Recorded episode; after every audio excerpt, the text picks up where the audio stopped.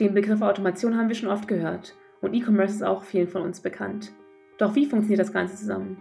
Heute spreche ich mit Daniel Palm, Head of Digital Marketing und CRM des Hansinet AG. Unter vielen tollen Sachen, die gemacht werden, sind die Hansinet AG schon jahrelang dabei, den E-Commerce-Bereich zunehmend zu automatisieren, um ein tolles Kundenerlebnis zu schaffen. Daniel führt uns durch die wichtigen Schritte, vom Scoping des richtigen Tools, die User Journey Definition bis hin zur Umsetzung des Ganzen. Wer sich fragt, wie das Thema Automatisierung in den E-Commerce-Bereich hineinpasst oder selber gerade an Erstellung oder Überarbeitung der E-Commerce-Aktivitäten ist, hört bis zum Ende zu. Mein Name ist Leslie Boadum und ich führe euch durch diese Episode von The Digital Help Desk.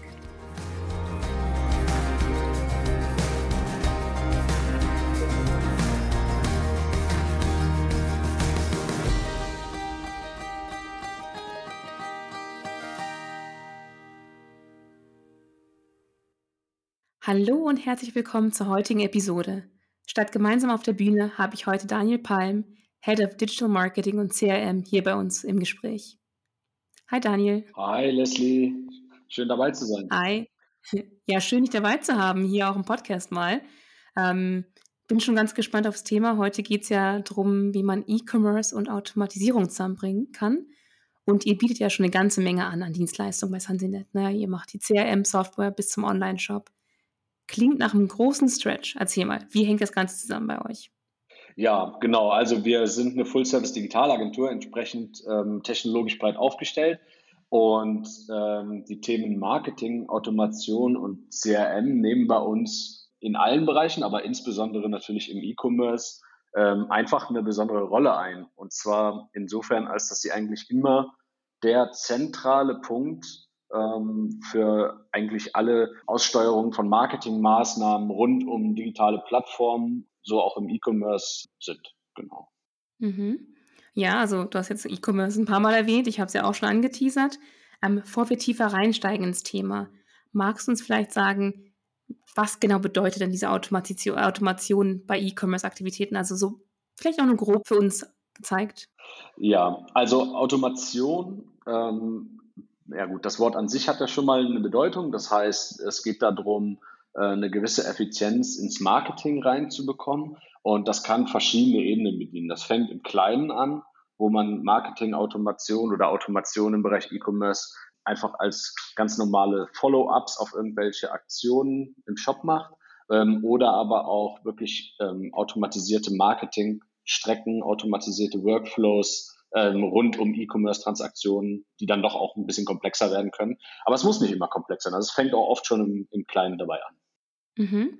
Wenn es im Kleinen anfängt, hast du da vielleicht ein Beispiel für uns, also bevor wir ins Komplexe reinspringen? Ja, da gibt es verschiedene Beispiele. Wenn ich anfange, mit Kunden über Automation zu sprechen, dann fängt das für mich immer mit dem, mit dem einfachsten Beispiel im E-Commerce an, einem vernünftigen Follow-up-Mailing zu einem Kauf mit einer anschließenden Bewertungsanfrage. Ja? Ähm, das mag jetzt trivial klingen, aber 90 Prozent unserer Kunden haben das einfach nicht, bevor wir in die Automatisierung einsteigen. Ähm, das heißt, Automation fängt da wirklich im, im ganz Kleinen an. Mhm. Ja, ich kann es nur als User auch sagen. Also ich ähm, vor allem jetzt äh, E-Commerce und digital einkaufen ist ja für mich gang und gäbe geworden. Und ähm, ja, von Anfang an, ne, wenn wir sagen, ich tue was in einen Einkaufswagen rein und gehe dann vielleicht mal raus, weil man abgelenkt wird von was anderem, da schon mal Informationen zu kriegen, ne, dass sie mich wieder daran erinnern. Aber auch die Follow-up, dieser, wie du gerade gesagt hast, sind beides sehr ähm, ähm, Nachrichten, die ich oft bekomme durch Automatisierung, sagen wir es so. Ja. Kenne ich als sehr gut. Ja, hoffentlich in Zukunft noch öfter, wenn, wenn, wenn die Leute das, die Marketingqualität dahin noch ein bisschen steigern. Weil da ist noch enormes Potenzial. Also da nutzen noch nicht alle Shopbetreiber, Markenhersteller, egal ob Händler oder, oder, oder Eigenmarke, äh, das Potenzial aus. Also das sehen wir immer wieder. Mhm. Ähm, kannst du uns ähm, vielleicht, das jetzt nicht alle Händler nutzen das bis jetzt, kannst du uns vielleicht einen Einblick geben, wie helft ihr denen dabei, also diese Aktivitäten auszuführen oder überhaupt zu ähm, entdecken, was sie brauchen? Ähm, habt ihr da bestimmte Workshops, die ihr macht oder wie geht ihr da vor mit denen? Ja, Workshops sind das eine, ähm, aber alles fängt einfach ganz platt in der Regel mit einem Testkauf bei unseren Kunden an. Das heißt, wir schauen uns wirklich an, wie ist das Erlebnis rund um den Shop äh, aus Kundensicht und suchen so erste Anknüpfungspunkte. Und im Anschluss gehen wir dann meist in einen gemeinsamen Workshop, wo wir dann auf der inhaltlichen Ebene noch weitere Anknüpfungspunkte äh, finden können. Das heißt, das ist sozusagen ähm, ein Zusammenspiel aus Analyse und Workshop, äh, wo, wonach wir dann in so eine Automationsstrategie einsteigen. Mit der Aufgabenverteilung kann das dann nachher sehr, sehr unterschiedlich sein. Also äh, teilweise übernehmen die Kunden selber Automationseinrichtungen, teilweise machen wir es, teilweise sind wir im Sparring. Das ist sehr, sehr unterschiedlich. Wie gesagt, wichtig ist, man startet in der Regel erstmal mit einer Analyse aus Kundenperspektive und dann in der strategischen Ausrichtung immer getrieben von Inhalten, ganz, ganz wichtig. Mhm. Also so ein bisschen auch in die Richtung, wie wir halt Buyer Journey und Buyer Person erkennen, dass ihr das wirklich mit denen ähm, ausarbeitet. Absolut. Also die Automation ist ja dazu da, die Buyer Journey letztendlich zu bedienen. Und ähm, jetzt ist es ja so, dass jede Buyer Journey ein Stück weit individuell ist. Und über Automation haben wir überhaupt erstmal die Möglichkeit, diese ganzen individuellen Buyer Journeys auf verschiedenen inhaltlichen Ebenen zu bedienen. Mhm. Ja, jetzt hast du ja gesagt, dass man zum Beispiel ähm, diese E-Mails kriegt am Ende, dass man eine Bewertung abmacht. Was gibt es denn noch für Sachen, die automatisiert werden können? Weil du hast jetzt gesagt, wir haben einiges in der Buyers Journey, also einige Punkte, wo es darum geht, dass wir einfach da geschmeidige Abläufe reinkriegen. Gibt es dann bestimmte ähm, Punkte, wo du sagst, hey, da muss auf jeden Fall oder da sollte auf jeden Fall eine Automatisierung hintergestellt werden? Ja, also klar, also alles, was transaktionsbasiert ist, alles auch, was Richtung Cross- und Upselling geht. Das heißt, wenn wir darüber sprechen, dass wir Produkte haben, äh, wo es viel Zubehör zum Beispiel gibt, äh, kann man wunderbare Upselling- und Cross-Selling-Transaktionen triggern über Automationen. Ähm, das Ganze kann man nämlich über ähm, Automation auch auf einer inhaltlichen Ebene einleiten. Das heißt, äh, nicht nur dieses klassische ähm, hier ist ein Produkt, das könnte dich auch noch interessieren, sondern vielmehr auch die inhaltliche Herleitung zu dem Produkt. Wie kann ich das Zubehörprodukt einsetzen? Welchen Vorteil bringt es mir als Endnutzer? Also da auch mal so ein bisschen über diesen Tellerrand hinauszuschauen, den Nutzern nicht immer nur Produkte unter die Nase zu reiben, sondern das inhaltlich herzuführen. Das funktioniert aber nicht nur im Cross- und Upselling, das funktioniert auch beim Erstkauf. Also wenn ich Produkte habe, gerade erklärungsbedürftige Produkte oder hochpreisige Produkte, wo eine Kaufentscheidung vielleicht auch ein bisschen länger dauert, dann muss ich auch schon früh versuchen, den Nutzer eigentlich in, in, oder die Daten des Nutzers zu generieren und dieses Grundinteresse zu bekommen, um ihn von diesem Grundinteresse über eine inhaltliche Führung eigentlich erstmal hin zum Produkt zu führen. Denn wenn ich das nicht tue und äh, dann ist die Wahrscheinlichkeit geringer, dass er bei mir kauft, dann kauft er vielleicht auch woanders. Ja, also dann kauft er vielleicht ein vergleichbares Produkt bei einem anderen Shop, der entweder die Automation macht oder in dem Moment einen Preisvorteil hat, äh, über diese inhaltliche Automation hin zum Erstkauf auf Basis von einer sich vielleicht sogar in echt anfühlender Beratung, äh, kann da wirklich Gold wert sein und echt umsatzsteigernd. Ja, da hast du jetzt gerade was Spannendes gesagt, und zwar, dass es ja nicht nur, ähm, es gibt ja auch hochpreisige Produkte, die ähm, übers E-Commerce vertrieben werden können. Ich glaube, viele Leute denken erstmal im E-Commerce an ähm, Kleiderwaren oder, ähm, ich weiß nicht, Spielzeugwaren, also Sachen, die nicht so teuer sind. Wenn wir jetzt vor allem in den B2B-Bereich gucken, würdest du sagen, das ist immer noch oder auch ein wichtiger Faktor, hier wirklich Automatisierung reinzubringen und den E-Commerce-Shop ja, aufzuräumen quasi? ja gerade im, im, im B2B. Ne? Also äh, im B2B sprechen wir ja eigentlich immer von komplexen Entscheidungszyklen, wenn ich eine Beschaffung im Sinne des Unternehmens mache. Und egal, ob das jetzt Produkt oder Dienstleistung ist, äh, wenn ich einen Online-Abschluss machen möchte, dann brauche ich im B2B einfach nochmal andere Entscheidungsfaktoren als im B2C. Und diese Entscheidungsfaktoren kann ich wunderbar über Automation bedienen. Ja, das heißt, wenn man da wirklich mal hingeht und schaut, okay, meine Zielgruppe im B2B, welche Leads hat die, wie sieht denn eigentlich so ein äh, Buying Center, also so ein Entscheidungszyklus von meinen B2B-Kunden aus, dann kann ich mich daran entlanghangeln und äh, dieses äh, Buying Center über Automation wunderbar begleiten. Weil das ist in, dem Moment ist dieses Buying Center eine Kombination aus mehreren Customer Journeys von Einzelpersonen, weil oft auch mehr als eine Person beteiligt sind.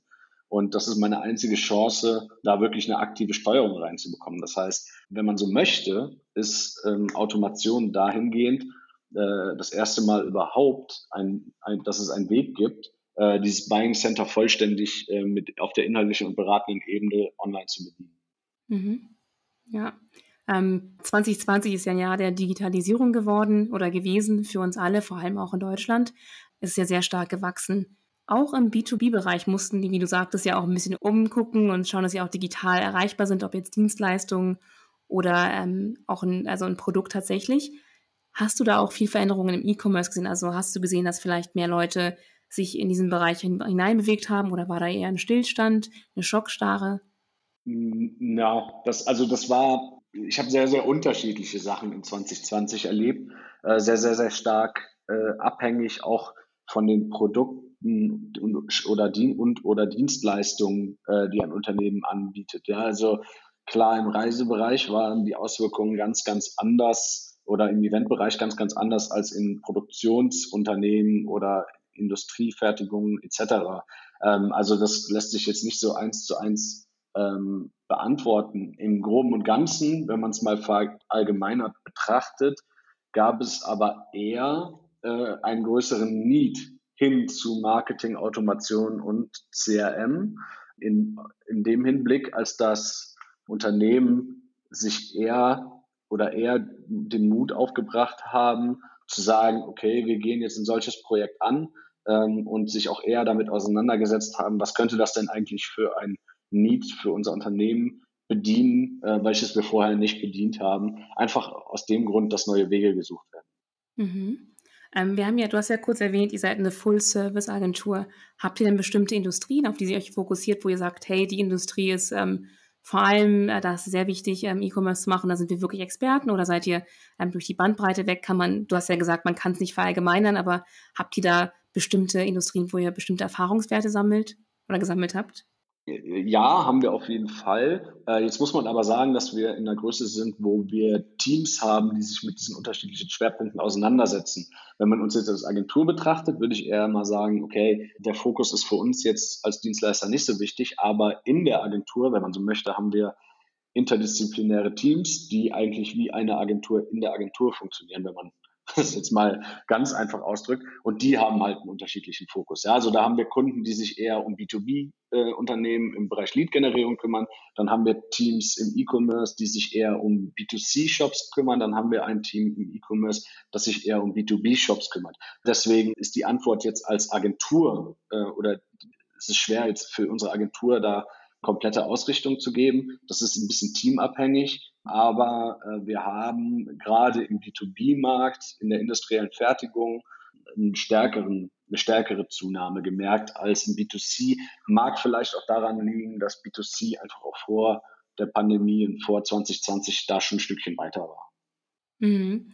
Und ähm, es gibt ja ganz oft, dass man typische Fehler und Tücken hat. Gibt es die auch beim E-Commerce oder wenn man sie aufsetzt, die Automat Automatisierung? Wenn man jetzt sagt, okay, ich habe es gemerkt, äh, es muss jetzt sein. Was sind so die typischen Fettnäpfchen, wo man reinspringt, ähm, die man am liebsten doch vermeiden sollte? Ja, also das, das wichtigste und größte Fettnäpfchen, was wir immer, immer wieder erleben, ist das Leute hingehen, riesige Automationsstrecken konzipieren und Inhalte versuchen vorzuproduzieren und dann mit einem riesen Knall live zu gehen. Wenn wir mit Kunden sprechen, versuchen wir immer äh, den Weg zu gehen, wirklich ab dem Tag, wo die erste Automation fertig ist und sei sie noch so klein und es ist einfach nur das Follow-up-Mailing auf eine Newsletter-Anmeldung, das jetzt äh, optimiert wurde, stellt es live, sammelt Erfahrung mit der Automation, nicht den großen Knall vorbereiten. Es hilft nicht, sich Automationsstrecken ähm, auszumalen, wo am Ende niemand mehr ankommt, weil die so lang und komplex sind, dass die Zielgruppe es nicht mehr blickt.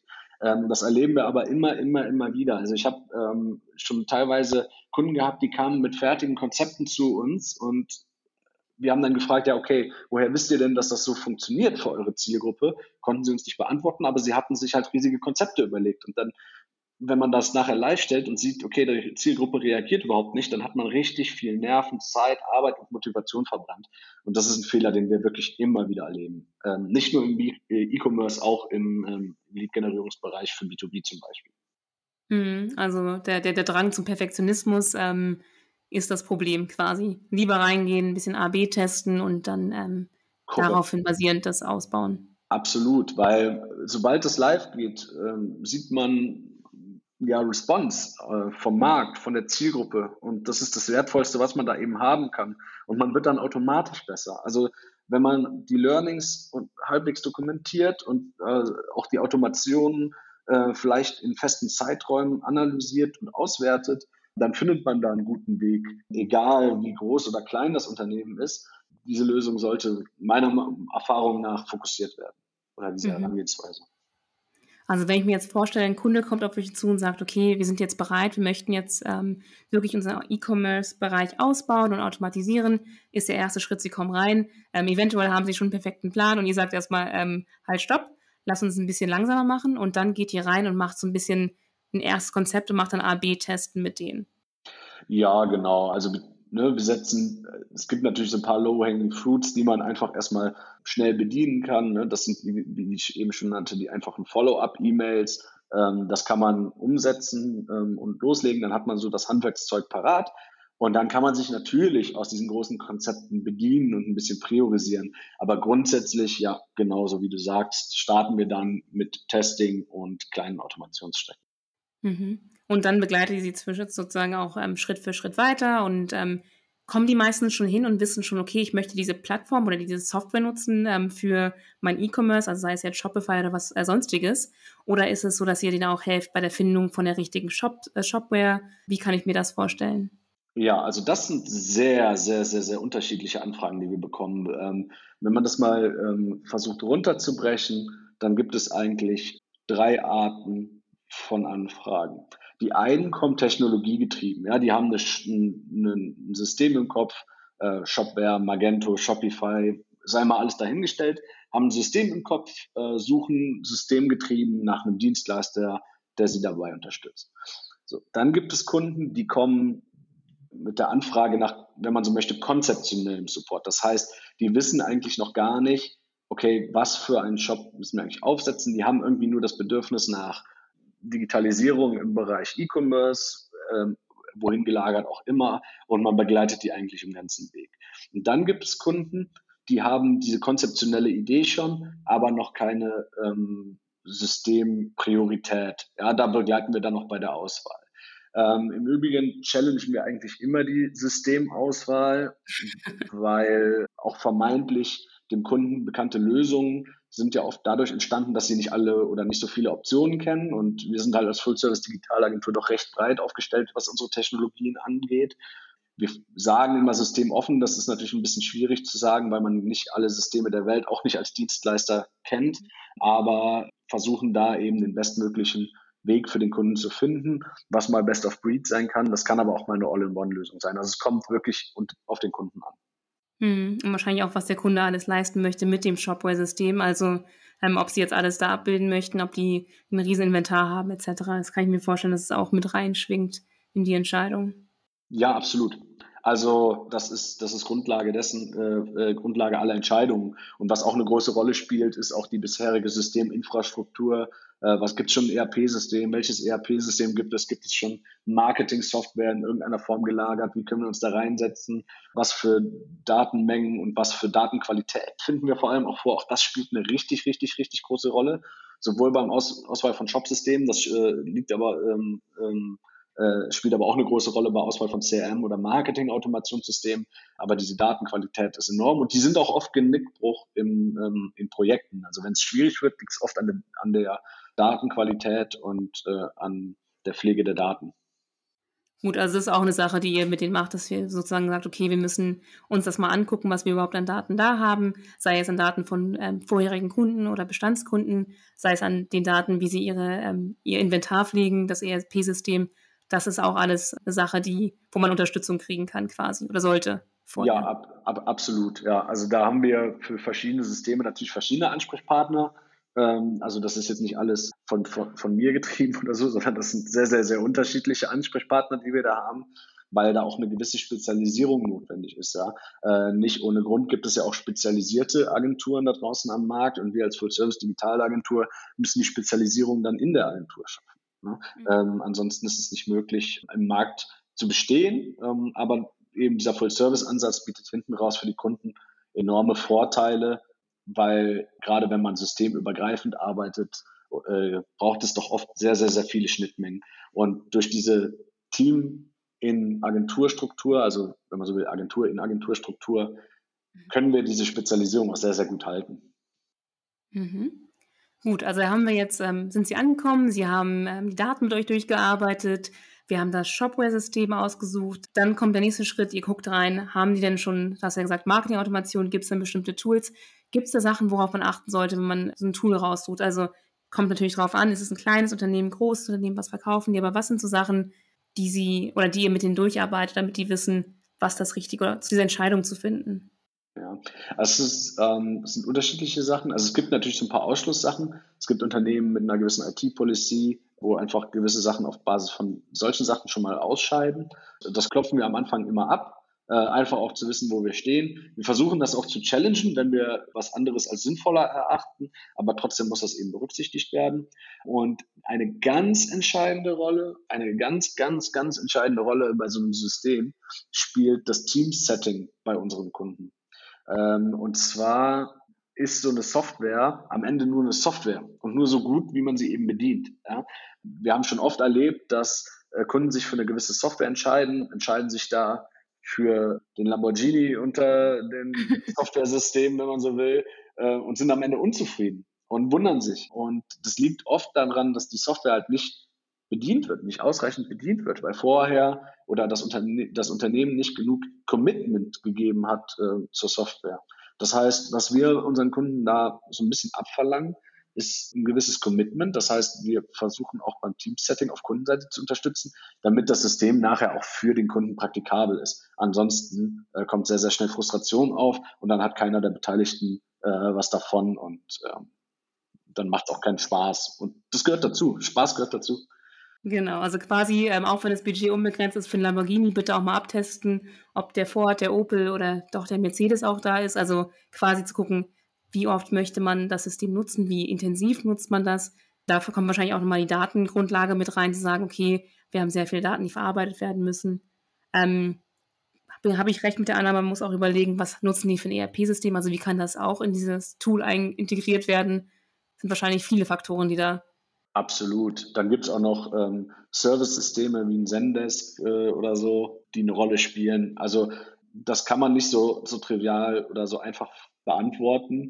Nichtsdestotrotz gibt es natürlich Systeme, die den meisten Anforderungen einfach standhalten und die, die auch immer sehr, sehr, sehr schnell wieder in, in, äh, in die Auswahl kommen, wenn wir in so einem Prozess stehen. Ja, das heißt, wir fangen jetzt nicht immer wieder bei Null an, sondern man muss schon sagen, dass der Markt die Systeme so am Leben hält, äh, wie sie auch sinnig sind. Ähm, insofern ist das jetzt auch nicht so, dass da überraschende Systeme in der Regel ins Spiel kommen, sondern das sind dann schon die bekannten und die Abgrenzung liegt dann manchmal im Detail einfach auch mal. Mhm. Also das ist auch etwas, was man quasi mit in der, in der ersten, im ersten Teil, den wir besprochen haben, in der Findung, also in dieser Buyers Journey mitfindet, dass man sagt, okay, hey, wir möchten diese und diese Automation nutzen, deswegen macht dieses System Sinn. Also das ist wahrscheinlich ähm, vorher schon alles abgeklappert mit euch, bevor wir ins AB-Testen gehen sowieso.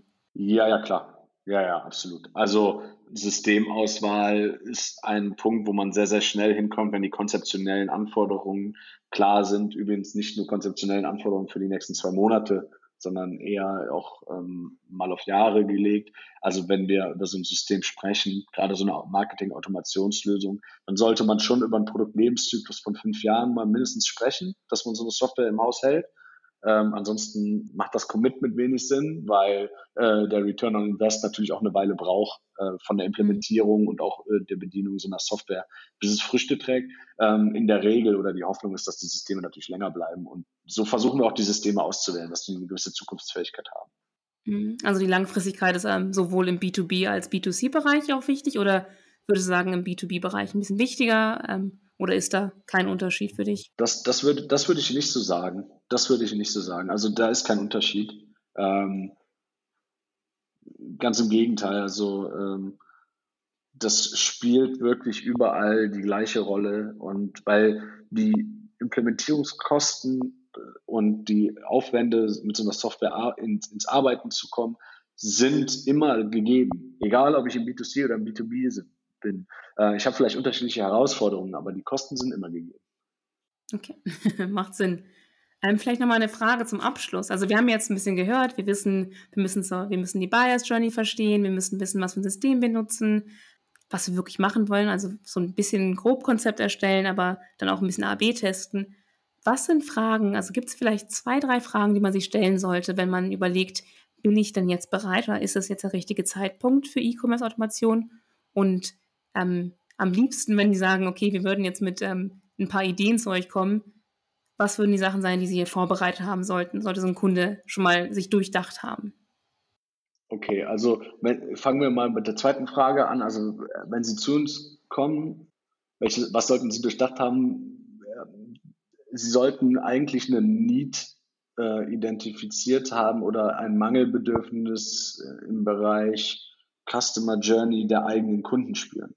Ja, egal, egal was man da jetzt anbietet, wenn, wenn da ein Bedarf ist, die Customer Journey der eigenen Kunden zu verbessern, den Informationsfluss hin zu Kaufentscheidungen zu verbessern, ähm, dann ist die Wahrscheinlichkeit hoch, dass eine Marketing-Automation Sinn macht, weil ähm, es einem einfach überhaupt erstmal die Möglichkeit gibt, dieses, diesen Need zu bedienen. Ähm, und viel mehr braucht es eigentlich auch gar nicht, ähm, um zu entscheiden oder darüber nachzudenken, ob eine Marketing-Automation Sinn macht. Weil sobald dieser Need da ist oder irgendwie spürbar ist, dann ist man schon, schon sehr nah dran. Und die zweite Sache ist, ähm, was wir gerade im B2B auch immer mal wieder spüren, und da gibt es auch Konstrukte, äh, die wir immer mal wieder vorfinden, die brandgefährlich sind, wo wir mhm. zum Beispiel mit Marken in Kontakt sind. Das heißt, dann sprichst du mit einem Markenhersteller und der Markenhersteller hat keinerlei Zielgruppendaten, weil der Vertrieb eigentlich immer zum Beispiel über Händler geht. Mhm. Und das bedeutet im Umkehrschluss, die Marke weiß nicht, wer ihre Produkte kauft. Und mhm. das ist natürlich insofern eine gefährliche Nummer, als dass man als Marke super abhängig ist und wenn der Wettbewerb zum Beispiel steigt und da kommt jemand auf den Markt, der Direktvertrieb macht und der Trend im B2B geht hin zum Direktvertrieb, das sehen wir sogar bis hin zum Autohandel, ja, auch ein Mercedes und die ganzen Autohersteller gehen immer mehr zum Direktvertrieb, dann sollte man dafür gewappnet sein. Also auch das ist ein Indikator, wo man sagt, ein Marketing-Automationssystem äh, oder auch ein CRM-System, Idealfall beides, ähm, eigentlich geht es auch gar nicht so richtig ohne einander, macht total Sinn weil ich überhaupt mal reale Kundendaten und nicht nur abstrahierte Kundendaten aus irgendwelchen Marktforschungsinstituten ziehe, sondern wirklich real identifiziere, wer sind meine Kunden, wie kann ich die erreichen, was kaufen die, was kaufen die nicht. Auch super wichtig für die Produktentwicklung in Zukunft. Also ich glaube, ähm, diese zwei entscheidenden Punkte sollten Leute zur Marketingautomation und auch zum Dienstleister treiben, der sie dabei unterstützt. Mhm. Also einerseits, wenn man nicht weiß, wer wirklich kauft, bitte anfangen zu wissen, wer es ist also ran da und gucken, wer sind die Kunden tatsächlich, ne? wenn ich es richtig genau, zusammengefasst ja. habe quasi.